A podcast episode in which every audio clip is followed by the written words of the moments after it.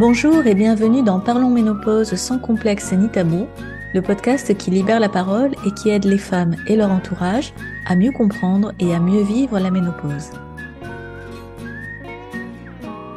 Je suis Patricia Estenaga, alias Miss Ménopause, formatrice et coach santé et bien-être certifiée, et c'est toujours avec autant de plaisir que je te retrouve dans ce onzième épisode pour un nouveau témoignage dans la série Raconte-moi ta ménopause. Aujourd'hui, je te propose de faire la connaissance de Loli, 54 ans. Loli occupe une place particulière pour moi puisqu'elle a été l'une des toutes premières personnes à rejoindre le groupe privé Facebook Ménopause sans complexe ni tabou au moment où je l'ai créé en 2018. Depuis, Loli est devenue un membre actif de ce groupe au sein duquel elle a beaucoup partagé et contribué, notamment grâce à de très beaux textes, toujours très inspirés et très inspirants. L'écriture occupe d'ailleurs une place fondamentale pour Loli, et cette pratique l'a beaucoup aidée à de nombreux moments de sa vie, notamment à l'approche de la ménopause, comme elle nous le raconte très joliment dans son témoignage. De nature extrêmement sensible et réservée, Loli a dû dépasser ses limites, ses peurs, sortir de sa zone de confort en quelque sorte, et faire preuve d'énormément d'audace et de courage pour accepter de participer à ce podcast et oser se livrer comme elle le fait ici, avec infiniment de sincérité et de générosité. J'avoue l'y avoir pas mal encouragé et je ne regrette vraiment pas de l'avoir fait car c'est un témoignage à la fois passionnant et touchant que tu vas entendre à présent. Je te souhaite un très agréable moment d'écoute en compagnie de Loli. Bonjour Loli. Bonjour Patricia. Loli, je suis ravie de t'accueillir à ce micro. Ça faisait, ça fait longtemps qu'on se connaît euh, sur les réseaux sociaux, mais c'est la toute première fois qu'on se parle, la toute première fois qu'on se voit, puisque on enregistre cette, cette, euh, ce témoignage en vidéo. Euh, je suis vraiment très contente de, de t'accueillir. Je vais te donner dans un instant la parole pour que tu nous racontes ton histoire, que tu nous racontes la façon dont se passe pour toi l'approche de la ménopause. Mais comme d'habitude, je vais te présenter en quelques mots. Donc, Loli, tu as 54 ans, tu habites dans le sud-ouest de la France, dans le Tarn. On va l'entendre avec ton accent, je pense. Euh, tu as deux grands-enfants, deux garçons de 32 et 28 ans, donc je suppose sont, indépendants ou pas loin de l'être. Euh, et Loli, euh, il y a un point particulier que je vais partager avec les personnes qui nous écoutent, c'est que tu as été une des toutes premières personnes, pour ne pas dire la première personne, à rejoindre le groupe que j'ai créé il y a quatre ans, Ménopause sans complexe ni tabou. Euh, C'était en 2018 et c'est pour ça qu'il y a un lien tout particulier entre, entre nous. Voilà, tu as été la toute première à rejoindre cet univers avant même que le groupe d'ailleurs soit officiellement lancé. Donc rien que pour ça, merci d'être là quatre ans après et merci d'accepter de venir à ce micro. Donc Loli, on est là pour parler de ménopause. Euh, il est temps que je te passe la parole. Comment est-ce que ça se passe pour toi? Où est-ce que tu en es par rapport à cette approche de la ménopause? En fait, je ne suis pas tout à fait en ménopause. J'ai commencé à être euh, en périménopause, je pense, vers 2017, 2016. Et euh, je me posais des tas de questions, je m'angoissais, je me demandais comment ça allait être, parce que j'entendais parler des bouffées de chaleur mais il y avait beaucoup de points d'interrogation parce que ma mère m'avait véhiculé euh, le côté euh, très tabou du corps, de, des. En fait, j'avais vraiment une méconnaissance de mon corps.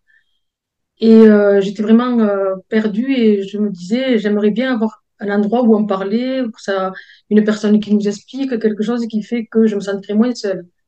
Et donc, je suis allée faire des recherches sur YouTube et j'ai tapé ménopause euh, parce que j'ai toujours tendance à, quand j'ai un problème, je vais chercher une solution.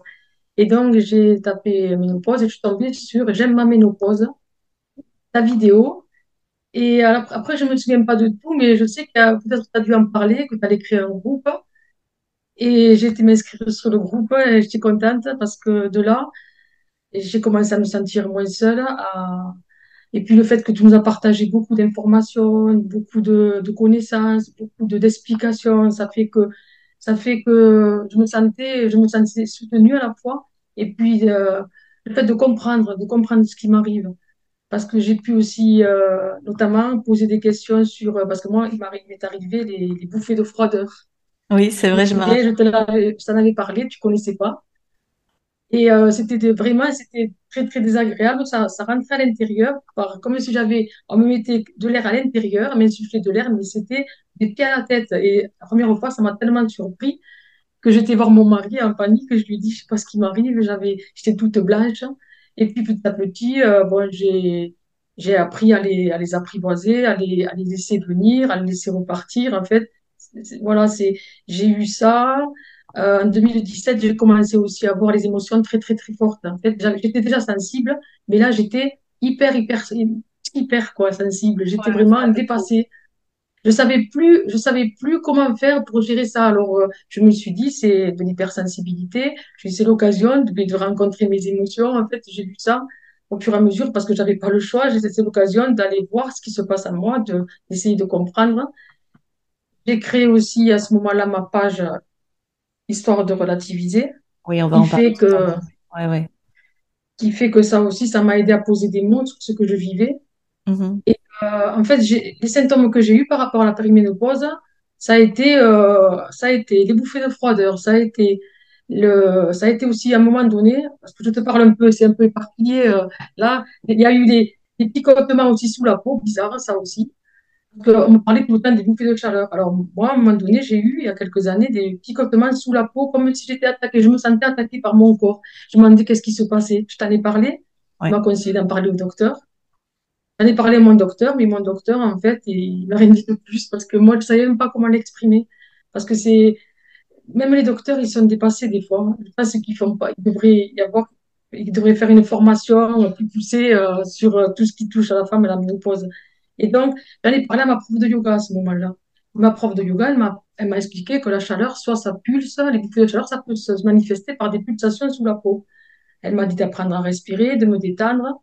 Et euh, c'est ce que j'ai fait. Et j'ai remarqué qu'à chaque fois que je, je sentais arriver, je me détendais, je disais, bon, elles sont là. Et après, elles, elles sortaient, en fait. Ça faisait de la transpiration et ça partait. Après, j'ai eu aussi les troubles du sommeil, que j'en ai encore un, un peu, mais j'ai appris à, comment dire, chaque fois que j'avais quelque chose, je l'observais. J'ai beaucoup, je me suis beaucoup observée. J'ai beaucoup, j'ai cherché aussi des solutions. Je suis allée voir une sophrologue qui m'a appris aussi à, à apprivoiser mon sommeil, à accepter qu'il soit d'une autre manière. Parce que moi, je voulais dormir. Je voulais pas avoir tout ça, quoi. Ça, Mhm. c'est, le début, je me suis un peu opposée. Je voulais pas avoir tout ça, mais en même temps, parce qu'il y a beaucoup de choses qui se bousculent dans la tête quand on, on est en périménopause, tout ça. C'est qu'en fait, aussi, le- à un moment donné, quand j'étais en gym, il y a quelques années, je voyais les personnes âgées en face de moi qui faisaient la gym, plus âgées que moi, euh, et donc je me disais, euh, c'est comme ça que tu vas devenir, tu vas vieillir, tu auras mal partout. En fait, l'impression que ça y est, j'étais, foutue, quoi. Et au fur et à mesure, je me disais, non, mais c'est une transition, ça va passer, là, tu es comme ça parce que tu es, perdu. Donc, au fur et à mesure, il va s'installer un autre équilibre, tu vas te sentir mieux et tu vas enfin revivre, quoi, vivre, quoi, profiter. Et donc, je me suis aidée, je me suis accompagnée, je me suis, j'ai écrit des textes qui font que les textes m'ont vraiment euh, aidée parce qu'en fait, je, me sentais ambivalente, je me sentais entre le fait que, pas comme pas légitime, comme le fait que j'écrivais des textes, qui pouvaient, pouvaient passer, laisser passer une image de moi qui était peut-être, oui, elle s'en sort, elle y arrive, mais c'était euh, c'était vraiment derrière beaucoup de difficultés, beaucoup d'observations, beaucoup de, de, de, de, de remise en question, beaucoup de, voilà, c'était, c'était vraiment, c'est pour ça qu'en même temps, je- quand j'écrivais ces textes, je me disais, t'écris ça, mais en même temps, bon, y a pas, on voit pas le dessous. Mhm. Mais c'était, j'écrivais ces textes. Une, une espèce de, en fait, de, comment dire, euh, de, ouais, d'ambivalence, tu as utilisé le terme, euh, Mm. entre ce que tu avais envie d'exprimer, ce que tu ressentais à l'intérieur de toi, tout simplement parce que voilà, c'est, c'est en pleine évolution et que euh, on, on, on, entrevoit quelque chose de nouveau, mais on est encore un petit peu dans la version ancienne. Et euh, voilà, c'est cette phase de transition qui peut être assez inconfortable finalement à, à vivre. Tu as dit des choses euh, vraiment très intéressantes, euh, no- notamment euh, au début sur lesquelles j'aimerais revenir un instant. Tu as parlé au tout début euh, de, de l'expérience de ta propre mère, c'est-à-dire euh, plutôt l'image euh, du rapport au corps que tu avais peut-être de par ton éducation. Est-ce qu'on peut dire que c'était une, un rapport, finalement, l'absence de rapport à ton corps? Est-ce que, est-ce c'est, j'ai cru entendre ça? En fait, ma mère était, a été élevée dans des croyances, la religion, qui font qu'elle n'avait pas de connaissance de son corps. Elle me véhiculait des croyances. Alors, elle me disait, par exemple, quand j'avais les règles, elle me disait, il fallait pas se doucher, sinon euh, je pouvais, on pouvait devenir folle, parce qu'il y a une femme en Espagne qui était devenue folle. après, après s'être douché. Donc moi, eh bien, je me douchais pas, j'avais peur, euh, j'avais peur. Je fonctionnais en fonction- par rapport aux peurs de ma mère. Ma mère me, me disait qu'il fallait pas toucher les plantes.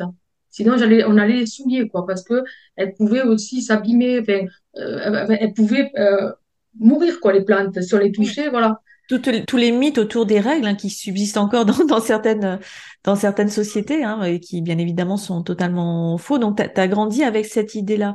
Et par rapport à la ménopause, est-ce que tu te souviens de, de certaines de ces croyances ou de, de ce que pouvait t'en dire ta mère? Est-ce que c'est quelque chose dont vous avez parlé ensemble?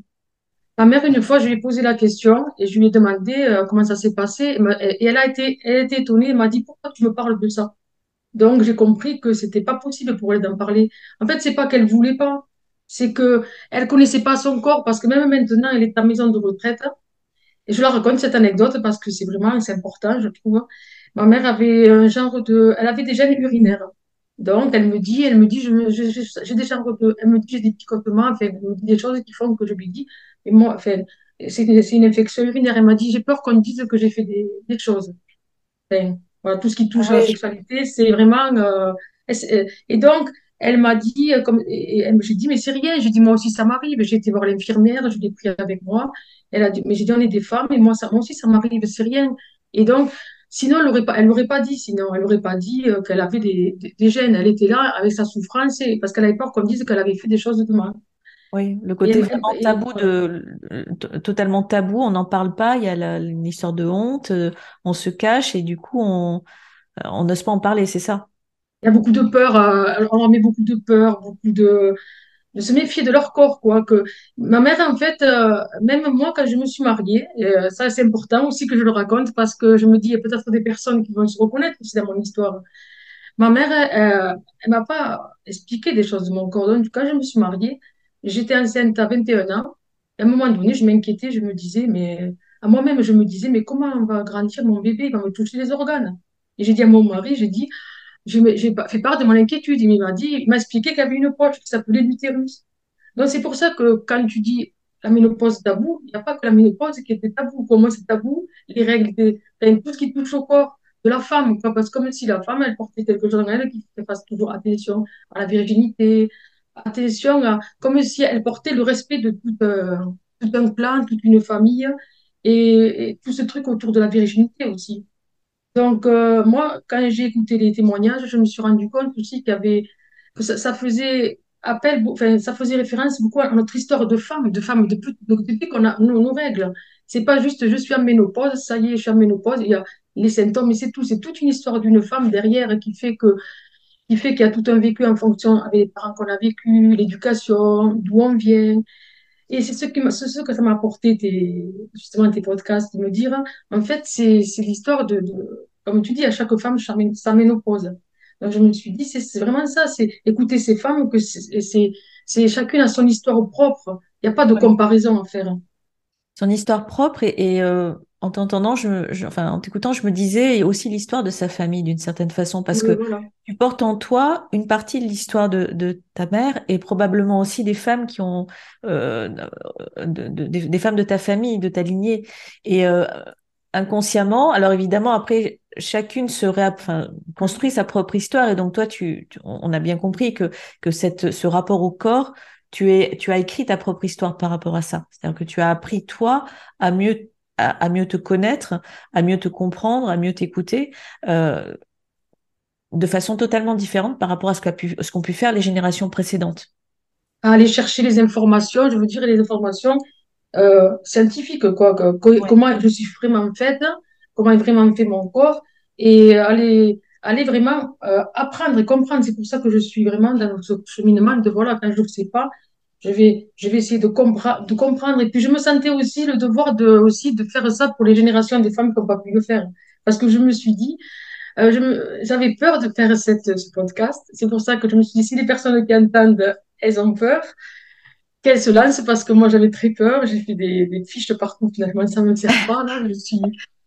Et donc euh, c'est vrai que je me suis dit, euh, ces femmes-là, elles ont été soumises, elles ont été, euh, elles savaient pas comment était leur corps, je me dis, si, il faut plus que ça se passe, ça, il faut libérer la parole, il faut dire les choses, il faut que ça devienne, notre corps, c'est pas une honte, c'est, c'est, c'est, c'est banal, enfin, c'est banal, c'est pas euh, un truc bizarre ou je sais pas, c'est un truc qui sort de je sais pas d'où. C'est c'est réel, quoi. Notre corps, il est réel, il est là. Et je me disais, quand j'ai fait cette démarche, je me suis dit, dans 20 ans, je me dirais, je l'ai pas fait, je me dirais, mais j'étais bête de pas le faire parce que là, je peux être, je vais ouvrir le chemin à quelqu'un d'autre. Je me dis, c'est ça le plus important, c'est que que ça soit plus jamais, qu'on soit plus jamais vu les femmes comme si, voilà, on a nos règles, on a nos hormones, on est en colère, enfin, c'est nos hormones. Il y a, des personnes derrière, des êtres humains derrière. On est des êtres humains, on n'est pas, pas nos règles, on n'est pas nos, enfin, on est des, on, est des personnes à part entière. Et donc, c'est, ça que, c'est pour ça que je l'ai fait, ce- cette démarche, pour dire, comme si je me sentais, comme si j'avais une mission pour euh, libérer toutes ces générations de femmes qui ont été là. Quand je vois en Espagne comment c'était, euh, comment, comment elles étaient, les femmes, moi, je me rappelle, ils savaient même pas de couche. Ils avaient des, des tissus, du tissu, ils se mettaient des tissus comme ils pouvaient, ils le lavaient. Donc, moi, je me rappelle, ma mère, des fois, on n'avait pas de couche parce qu'on n'avait pas beaucoup d'argent, et bien, je faisais avec du, du, elle me donnait des chiffons, on appelle des chiffons du tissu, et je me débrouillais comme ça. Et donc, c'est pour ça que c'est bien de parler, de dire vraiment ce qui se passe réellement de Mm, pas que ça soit des choses transformées en disant comme si c'était voilà les difficultés qu'il y a vraiment enfin, ce qu'on vit vraiment derrière les, les femmes. Et c'est mm. pour ça que je trouve que, te- de- que tu fasses le- ces podcasts. Ça va libérer de plus en plus de femmes parce que je vois quand même qu'il y en a qui, qui vont qui se lancent. Oui, c'est Euh, vrai, c'est pour, pour faire une petite parenthèse par rapport à ça. Au début, j'avais pensé à cette histoire de témoignage pour le lancement du podcast. Et, euh, et ensuite pensé basculer sur un, un format, on va dire, plus classique d'interview ou de, ou de podcast euh, où je partage des informations, etc. Mais en fait, j'ai tellement de personnes qui se présentent et qui sont euh, volontaires pour venir raconter leur histoire. Et, euh, et je reçois aussi tellement de commentaires de femmes qui entendent ces témoignages et qui, et qui me disent à quel point ça les aide. Parce que, effectivement, alors, chacune va se reconnaître par petits bouts. Peut-être mm, qu'il y a des histoires qui parlent pas du tout ou pas, ou pas complètement, mais il y a toujours un petit truc quand même qui, qui nous ramène à notre propre histoire et, et, je pense que c'est on, participe ainsi tout à ce mouvement de libération de la parole et euh, tout le monde tu, tu le vois d'ailleurs dans le groupe le nombre de femmes qui se plaignent à juste titre qu'on n'en parle pas assez que qu'il n'y a pas l'écoute qu'on aimerait trouver de, de la part de, euh, du monde médical notamment ou, ou dans notre environnement professionnel ou familial etc etc mais euh, la première chose à faire, je pense, c'est d'en parler nous-mêmes. Et, euh, et moi, avec ce podcast et avec ces témoignages, c'est, un peu ma, ma pierre à l'édifice de contribuer à, à libérer cette, cette, parole et à montrer la diversité des histoires. Euh, Il n'y a pas une bonne ou une mauvaise façon d'aborder la mm, ménopause. La ménopause fait partie de notre vie et chacune va la vivre en fonction de son histoire, euh, de son héritage, de là où elle en est à ce moment de sa vie, de son environnement, de son entourage. Et ça me paraît important d'en parler. Pour revenir, tu parlais de l'entourage, est-ce que c'est quelque chose dont, dont tu parles facilement euh, à la maison? Avec, t'es ah entouré oui de euh, garçons? avec mes fils, je leur en parle parce qu'ils sont des copines. Donc, du coup, je me dis, euh, je me dis, c'est un peu mon devoir de leur en parler pour que, pour qu'eux aussi puissent accompagner. Enfin, c'est pas encore le moment, mais puisqu'ils, pour qu'ils puissent être dans une compréhension, un accompagnement, une bienveillance, parce qu'ils auront les informations. Alors, je me sens un peu d'un devoir de le faire parce que c'est pas parce que c'est des filles, je me dis, mais ils ont des copines. Et j'ai pas envie, j'ai envie qu'ils aient une relation, euh, je veux dire, euh, avec leurs copines, d'une communication qui puisse, qui puisse échanger sur, euh, sur ce thème-là aussi, le jour que ça arrivera. Mais bon, c'est pas encore. hein. Oui, je crois Et même, avec les copines aussi.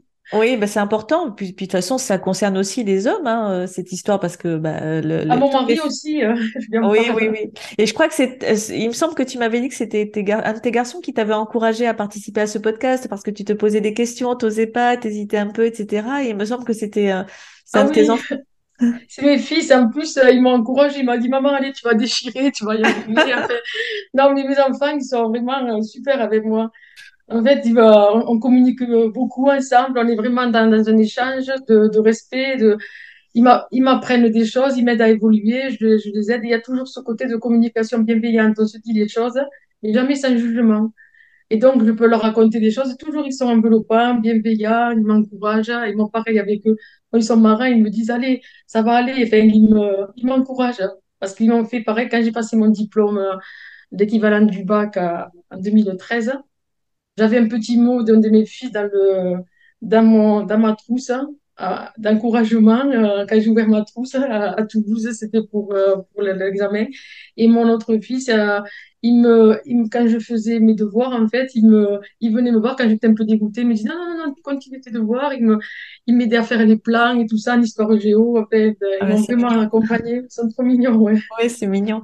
Et c'est et c'est important d'être soutenu parce que justement, tout à l'heure, tu, tu décrivais alors de façon très très pudique tout un tas de de changements, de choses que tu as ressenties. Alors, euh, sans trop t'apesantir dessus, mais on comprend bien que c'est pas c'est pas toujours facile hein, parce que euh, il y a la façon dont tu décides de les recevoir, mais malgré tout, sur le moment, c'est pas c'est c'est des changements qui sont assez déstabilisants. Et finalement, dans ton entourage, ça permet euh, le fait de te sentir soutenu, que ce soit par ton mari, que ce soit par tes garçons je suppose que c'est quelque chose de, de précieux. Et moi, j'ai toujours parlé librement. Donc, c'est vrai que j'ai, toujours, c'est important de dire ce qu'on ressent vraiment.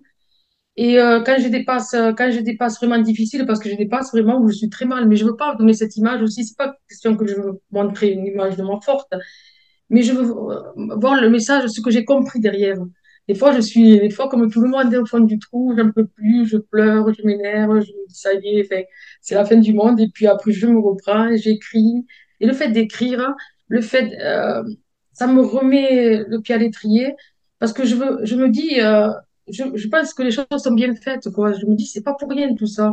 Il y a, un message derrière, c'est pas pour rien qu'il m'arrive ça, c'est pour m'appeler aussi à m'occuper de moi, ne plus avoir honte d'être qui je suis, de parler comme je parle, d'apprendre à vivre avec toutes mes contradictions aussi, parce que c'est ça, souvent, euh, on a tendance à se juger beaucoup, à se dévaloriser. Et donc, je me dis ça, c'est pour apprendre à vivre avec, avec comment je suis faite, mes imperfections, que ce que je dis, et des fois je peux dire le contraire. C'est ça qui n'a pas été évident aussi, parce que je me suis rencontrée dans des facettes aussi que, eh bien, je suis pas parfaite. Enfin, peut-être que au fond de moi, je j'aurais aimé peut-être être parfaite. Je me dis tous mes problèmes auraient, été résolus, mais non, non, ça ne marche pas comme ça.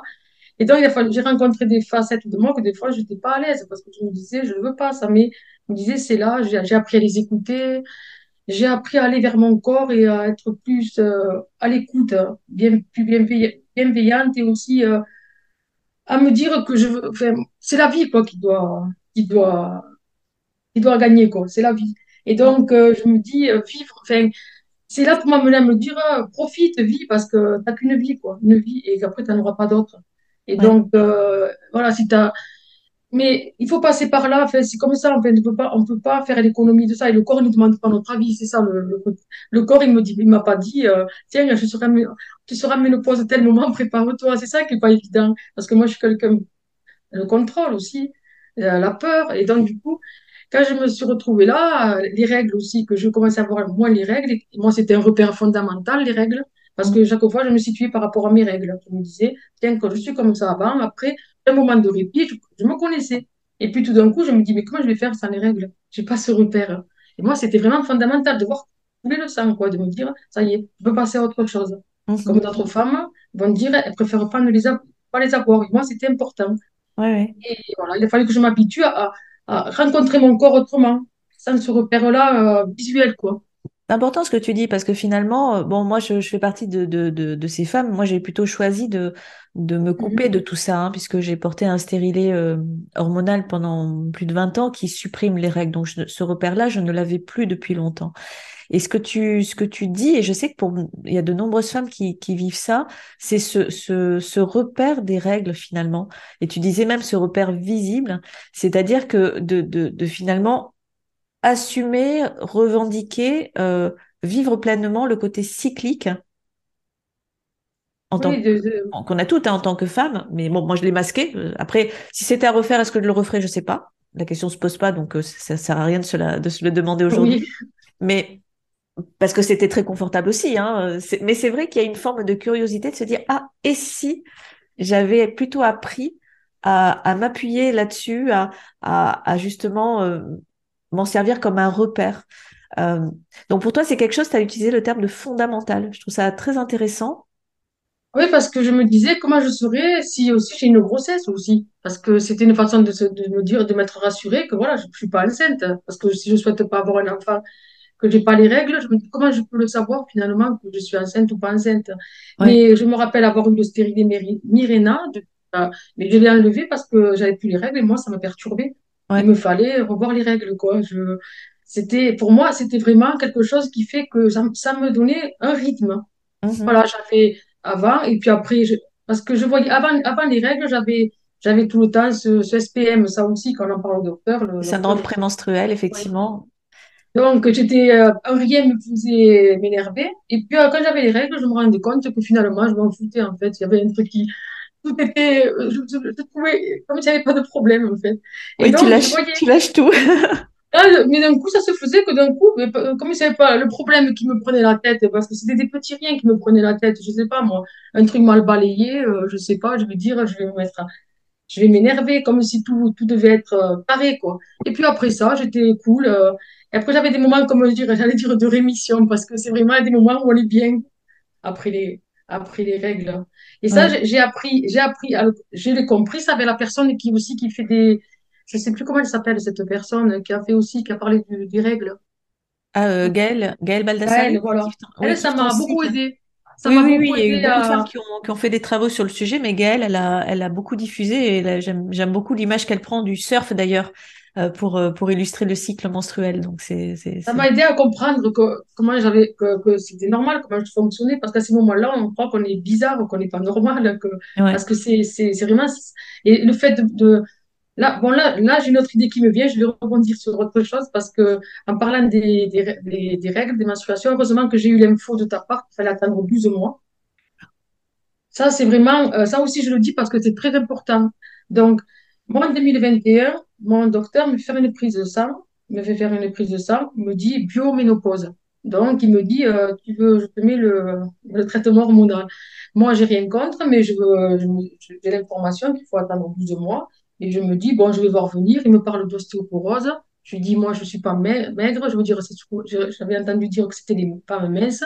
Je lui dis, j'étais bien informée, donc du coup, je, je suis pas tombée de suite dans, dans, dans cette solution.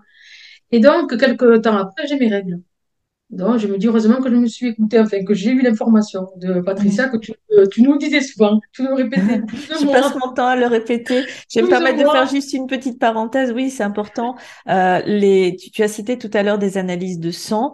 Euh, bon, c'est bien pour se repérer et c'est bien notamment quand on n'a pas le repère des règles, hein, notamment quand on porte un stérilet ou quand, euh, quand on n'a plus d'utérus. Hein, donc, dans ces cas-là, on n'a plus le repère des règles. Mais pour autant, les, les, les, les hormones que l'on mesure avec les, les analyses de sang, eh bien, elles sont très fluctuantes d'un jour à l'autre. Et moi, je rajoute même d'une heure à l'autre. Hein, que on peut le faire, on peut faire deux prises de sang dans la journée, ça ne ça donnera pas le même résultat. Donc, le, le seul repère vraiment qui vaille, à condition qu'on ait ce repère-là, bien sûr, c'est l'absence totale de règles pendant au moins 12 mois consécutifs. Et quand je dis au moins, c'est au moins parce que c'est pas une science exacte non plus. Hein, ça peut, ça peut parfois euh, être un petit peu plus, notamment si on a moins de 50 ans. Donc, euh, donc ça, c'est vraiment important. Moi, ça me plaisait pas quand tu le répétais, parce que moi, a tout envie d'abord de dire, voilà, on est en ménopause et basta, quoi. Mais euh, après, du coup, euh, je me suis retrouvée encore à refaire un, un, un, un- une prise de sang il n'y a pas longtemps, parce que ça faisait huit mois que j'avais pas les règles. Et donc, le docteur, il dit, je comprends pas, les oestrogènes sont où? Est-ce que tu prends du soja? Enfin, tout ça, moi, rien. Et puis après, il me dit, euh, et, après, quelques jours après, mal au, au niveau des seins, appétit exacerbé. Donc, je me dis, c'est bizarre, mais moi, espérant que c'est un symptôme, mais il n'y aura pas les règles, quoi. Et donc, euh, après, quand j'ai eu les règles, j'ai dit, eh ben, ben voilà. Et puis, j'en ai parlé à mon docteur. Je lui ai dit, euh, en fait, j'ai dit, euh, ça s'explique comme ça. Après, j'ai expliqué qu'il faut attendre un an. Mais j'ai pas dit que ça me venait l'information, Oui, dit, en principe, il le sait. Hein. C'est, vraiment le critère médical. Hein. euh, 12 mois consécutifs sans règles. Alors, c'est vrai que des fois, ça fait un peu râler quand on les a pas eu pendant 7 mois, 8 mois, et puis que top, pof, ça euh, revient, rebelote, on doit recommencer parce que c'est vraiment 12 mois consécutifs. oui, Et, euh, mais euh, mais c'est le, le seul repère qui vaille. Et si je peux me permettre une petite euh, parenthèse également, c'est important de pas démarrer un traitement hormonal tant qu'on n'est vraiment pas sûr d'être ménopausée. Je sais qu'il y a un mouvement qui tend à, à promouvoir le traitement hormonal, même pendant la périménopause, etc. Mais euh, moi, ça me paraît complètement dingue parce que euh, tant qu'on n'est pas ménopausé, le corps va continuer à fabriquer un certain type d'œstrogène au niveau des ovaires. Et si on en apporte en plus avec un traitement hormonal, ça fait beaucoup trop d'œstrogène dans le corps et c'est pas une bonne chose non plus. Donc, euh, donc J'avais voilà. compris par rapport à ce que tu avais dit. Les oestrogènes, déjà que j'en avais beaucoup, heureusement que j'avais pas un traitement hormonal.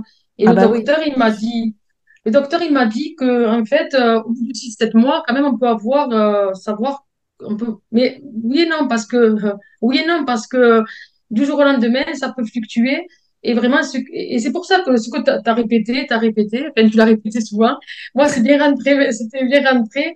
Et heureusement, parce que je n'avais pas eu cette info, je pense qu'en 2021, je prendrai un traitement hormonal parce que je, finalement, on suit ce que nous dit le docteur parce qu'on se dit, Mm. c'est que le docteur, il sait, ce il sait, il sait, quoi.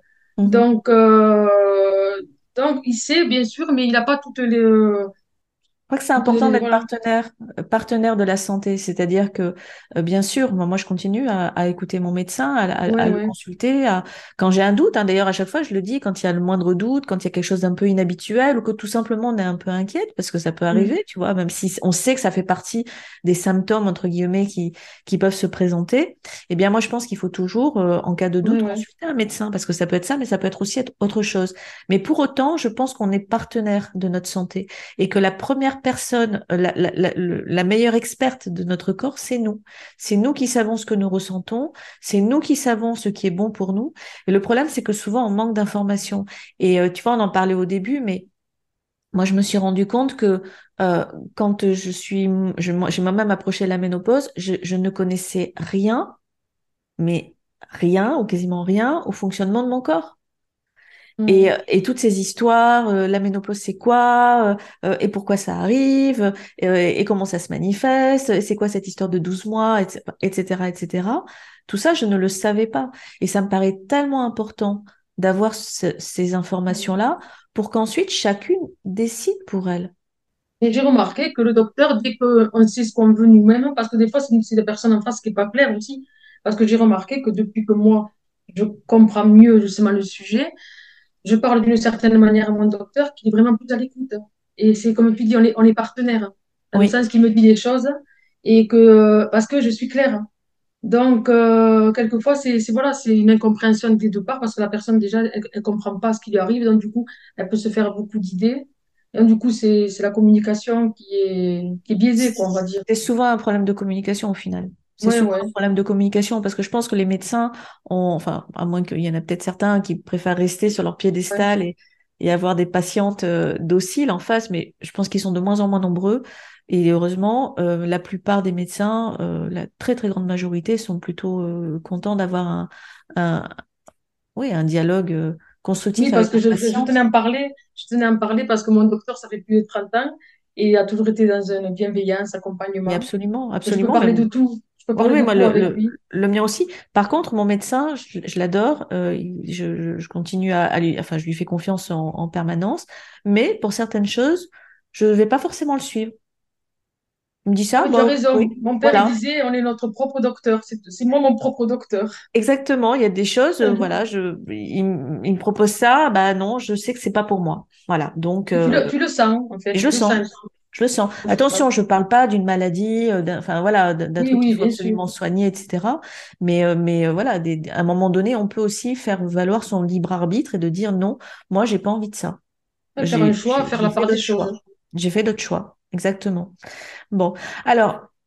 Ça, c'était la parenthèse médicale qui a duré un petit peu plus longtemps. Je voulais, on, on arrive à la fin de cet entretien, mais j'avais quand même envie que tu reviennes quelques instants sur, sur euh, cette écriture euh, qui pour toi est si importante? Parce que je sais que, que, l'écriture occupe un, un- une place importante dans ta vie. Est-ce que c'est quelque chose qui est arrivé au moment de la, des premiers changements de la ménopause ou c'est quelque chose que tu pratiquais déjà avant? J'écris depuis plus de 30 ans. Je crois que j'ai commencé, j'avais 17 ans, 18 ans. Et c'était à la, à la suite d'une dépression. Donc j'ai écrit, euh, j'ai écrit parce que je ne pouvais pas le dire. Donc du coup, j'ai écrit. Et j'ai vu que ça m'aidait, ça me faisait du bien, ça me mettait les choses à distance. C'est à partir de là que j'ai commencé à écrire. Écrit, j'écris tous les jours depuis, on va dire maintenant, euh, cinq ans, D'accord. 36 ans. Et donc, quand, quand tu as, à partir de 2017, 2018, quand tu as commencé à ressentir des changements, comment est-ce que tu as utilisé l'écriture justement par rapport à ça? En fait, j'ai créé une page histoire de relativiser, une page Facebook. Oui, Ça m'aide, ça m'a, ça m'a aidé aussi à, à écrire ce que je vivais, ce que j'expérimentais, parce que tout ce que j'écris, je l'expérimente vraiment. Et donc, euh, parce que je pourrais pas écrire sinon, si je, si je expérimente- expérimentais pas les choses moi-même. Non, c'était des prises de conscience, de, voilà, des, des observations, tout ça. Et donc, euh, histoire de relativiser, parce que j'avais besoin de ça, de prendre de la distance, de voir les choses autrement. C'est pour ça que ma page, j'ai, je me souviens même plus ce que j'ai mis à la tête de ma page, du coup, j'ai un coup. C'est pas la Non, mais peu importe, je vais mettre, je mettrai le lien vers ta page euh, dans les, dans la description de l'épisode, hein, comme ça les maintenant que tu le dis, euh, ça, fait écho aussi que je me suis, à, ce moment-là aussi, je me suis quand j'ai créé ma page, je me suis inscrite, je me suis inscrite euh, aussi en même temps euh, dans le groupe euh, Ménopause sans complexe ni Ah tabou. oui, c'était à peu près au même moment, oui. Mm. Et là, j'ai écrit des textes et j'ai vu que ça aidait certaines femmes, ça m'aidait déjà à moi. Ça me valorisait aussi parce que j'ai tendance à pas avoir confiance en moi. Donc, euh, ça me valorisait. Puis, j'avais des retours aussi de personnes que ça les aidait. Donc, moi, ça, ça me faisait du bien aussi. Et puis, euh, ça me permet, ça me permettait aussi d'écrire des textes en étant plus posé, canalisé. Euh, voilà, qu'est-ce que je vais dire Mhm. vraiment? Je, je dois écrire. C'est d'autres personnes qui vont le lire. Donc, du coup, je me mettais à la place de celui qui va lire, qui va comprendre aussi. Voilà, de, de m'adresser aux autres aussi. Et euh, donc, euh, après, quand une personne a proposé que je fasse des textes régulièrement sur le groupe, les, les matinales de, Oui, c'est moi qui, oui, oui, je t'avais proposé de le c'est faire, effectivement. facultatif. Non, parce que Oui, oui, oui. Tu me Oui, ça n'a pas duré.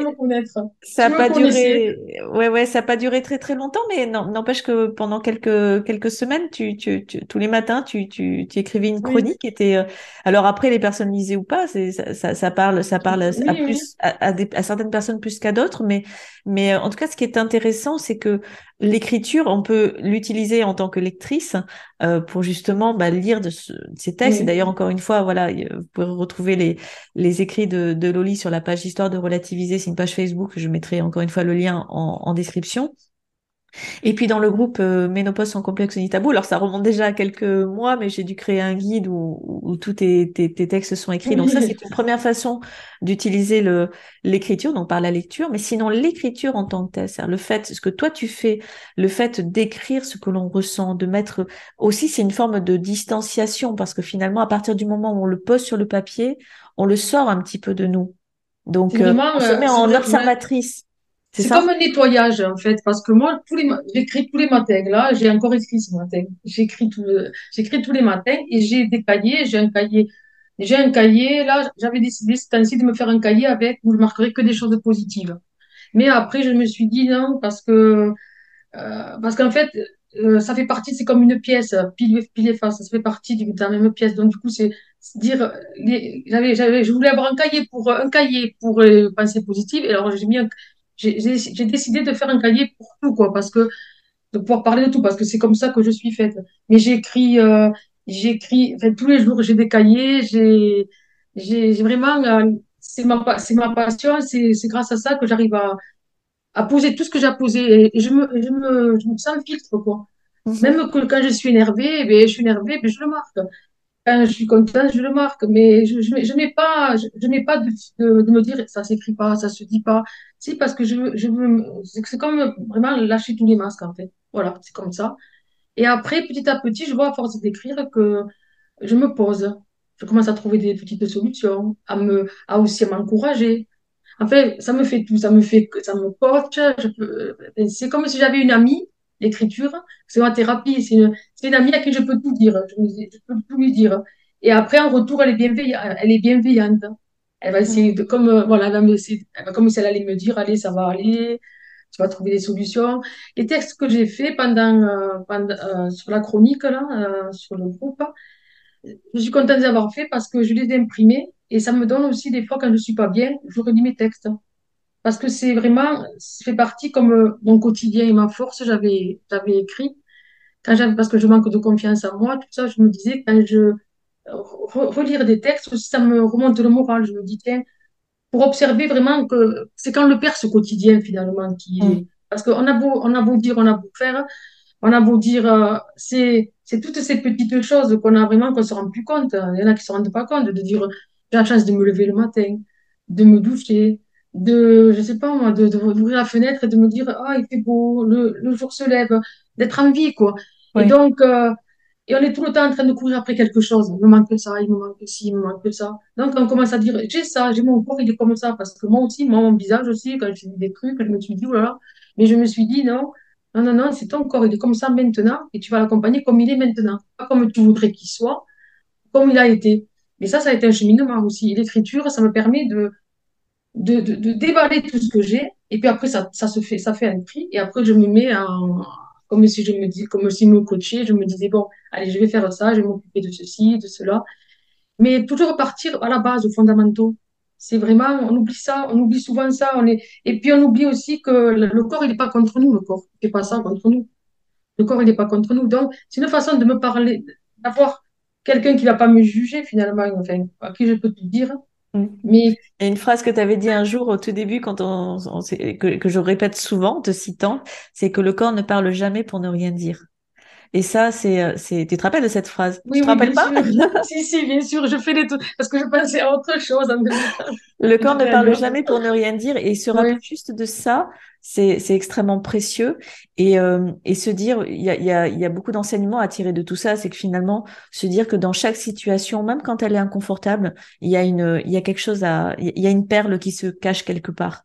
Il y a, parce y a- ouais, je, je suis d'accord avec toi, parce qu'on revit, les- on vit des choses plus fortes. C'est-à-dire que on est consciente de d'avoir la chance de voir des, de voir le soleil, quoi. Parce oui, que on est consciente de, de- on devient consciente, en fait, de ce qu'on a. Parce Mm. qu'on se dit quand même, j'ai la chance, parce que, comme tu dis, on est, on est vivante déjà, parce que c'est ce que tu oui, dis c'est dans le vrai. Euh, Il y a des femmes qui sont pas arrivées, euh, qui n'ont pas eu la chance, même qui sont mortes très jeunes. Ouais, Donc, nous, on est arrivés là. Et puis après, il y a, y la fierté de se dire, je l'ai dépassé, quoi. Ouais, dire, voilà, je suis arrivée, quoi. Je suis arrivée. Et, que, et, et, et ce qu'il y a aussi, qui, moi, qui m'interpelle aussi, c'est que quand euh, on a quand même un parcours derrière nous et qu'on n'a pas eu que ça. On a surmonté plein de choses. Et donc, on se dit, mais arrivée à ça, donc je vais arriver à ça. Et puis, au fur et à Bien mesure qu'on y arrive, et, et puis, euh, on s'émerveille. Et, et du coup, c'est des, complications qui viennent nous apprendre à nous émerveiller du simple, en fait. Se dire, ah, Exactement. je bois un café, ah, oui, ça va, ça ouais, c'est la vie, je suis, je suis ouais. bien, tout va bien. Et on, on prend conscience qu'on a la chance d'être, que la santé, ça va, qu'on est, qu'on qu'on peut profiter, qu'on a mal nulle part. Enfin, nulle part, je dis nulle part. Moi aussi, j'ai eu des, j'ai eu aussi des, des Des problèmes douleurs. articulaires, des douleurs. Mais ce que j'ai fait, je me, parce que pendant l'été, j'ai eu des, problèmes- des douleurs articulaires. Et je me suis dit, bon, tu vas pas reprendre le sport, tout ça. Et l'autre côté de moi, il m'a dit, non, non, il faut bouger. Et je suis allée et ça m'a, ça m'a, ça m'a soulagée. J'ai pas de douleur. Mais il faut accepter aussi qu'il y a des, il faut accepter que, parce que même des fois, quand j'ai mal aux pieds, des fois, quand je marche, j'ai mal aux pieds, je me dis, oups, je me dis, j'ai mal aux pieds, aïe. Et, mais je me dis pas ça comme ça maintenant. Je me dis, j'ai appris à accepter que je peux être en compétition. Ouais, ben, j'ai mal aux pieds, ben, je vais marcher différemment ou je vais aller m'asseoir et je vais le masser. Mais arrêter d'être contre son corps. Et Oui, d'être davantage dans la bienveillance finalement, dans la dans la et c'est ça bienveillance. le message de la ménopause. La ménopause, c'est ça qu'elle nous apporte à nous dire, voilà, un corps, il chouchoute-le, quoi, chouchoute-le. Euh, voilà, t'es, là, sois là pour toi, pardonne-toi quand tu t'en veux. Enfin, c'est vraiment des messages. Et c'est pour ça que j'ai voulu, aussi témoigner pour me dire que les femmes qui passent par des difficultés, je les comprends parce que c'est très dur, c'est vraiment très dur. Des fois, il faut se ramasser à la petite cuillère. C'est vraiment retrouver, euh, retrouver par l'écrit, c'est l'écriture qui m'aide à remonter euh, comme si je remontais, quoi. Mais, mais on arrive, on y arrive parce que moi, je, je reviens de très loin. Donc, du coup, je me dis, on y arrive, on y arrive. Mais il faut se dire, on est, on est, on est des battantes, on, y- on y arrive. On a cette force. nous. Moi, j'y crois que les femmes, elles sont fortes, quoi. mm. C'est vrai, c'est ce que je veux témoigner. Loli, bah tu vois, tu as eu du mal à te décider, mais maintenant, t'arrêtes plus. On arrive à la fin de cette, euh, de cet entretien. Euh, un entretien passionnant. Euh, vraiment, merci. Bavarde. hein. Mais c'est chouette. Euh, je pense qu'on a bien compris le- ce que peut apporter l'écriture. Donc, euh, moi, j'encourage vraiment à, à découvrir cet outil, les, les vertus, euh, on peut dire thérapeutiques de l'écriture aussi, mais qui permet aussi de d'apprendre à, comment dire, à s'observer, à prendre de la Mm. distance, à relativiser encore une fois beaucoup de choses. Et, euh, et, euh, et, et c'est un des outils vraiment que je préfère, l'écriture. Donc, je te remercie d'en avoir parlé. Euh, est-ce que tu veux dire un tout dernier mot en guise de conclusion? Le mot de la fin, il va être pour toi, avant de, oui, de pas mettre trop un. Mais pour te dire déjà merci, j'ai eu l'impression de... Ça a été naturel avec toi. Comme si je l'avais... Comme si ça s'est passé naturellement de parler avec toi. J'étais à l'aise. Et euh, de- d'encourager toutes les femmes à participer au podcast. Parce que plus on sera nombreuses, mieux ce sera. Et on, est- en train d'ouvrir le passage pour d'autres femmes, d'autres jeunes filles. Et c'est ça, c'est le côté de transmettre. Transmettre. On est des êtres de transmission, de transmettre. Parce que c'est ça, c'est ça, transmettre ce qu'on veut laisser, ce qu'on veut laisser pour les générations qui, qui arrivent là et qui n'auront pas toutes les galères qu'on a. les ouvrir, quoi, les ouvrir à la, à la vie, à la joie d'être en vie et d'être des femmes, quoi. Et au bonheur d'être des femmes. Ce sera le mot de la fin. La fierté, voilà. La fierté d'être des femmes. La fierté d'être des femmes. Merci pour ce joli mot de la fin, Loli. À bientôt. Merci. Merci. La fierté d'être des femmes. Encore un bien joli mot de la fin que nous offre Loli pour conclure son très beau témoignage.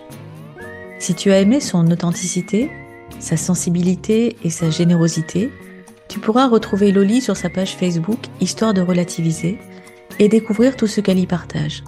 J'indiquerai les références dans la description de cet épisode. J'y mettrai également le lien vers le groupe Ménopause sans complexe ni tabou, si tu souhaites le rejoindre et y retrouver notamment tout l'historique des chroniques matinales de Loli. Et comme à chaque fois, tu trouveras également dans la description toutes les informations qui te permettront de me retrouver dans les différents espaces, formations ou accompagnements que je propose, si tu ressens bien sûr le besoin ou l'envie d'être aidé et accompagné. On se retrouve la semaine prochaine pour un nouvel épisode du podcast. N'oublie pas de t'y abonner si ce n'est déjà fait et pourquoi pas à lui laisser un commentaire positif, ça fait toujours plaisir et puis ça aidera d'autres femmes à découvrir à leur tour ce podcast. Très belle journée à toi et à bientôt. Bye bye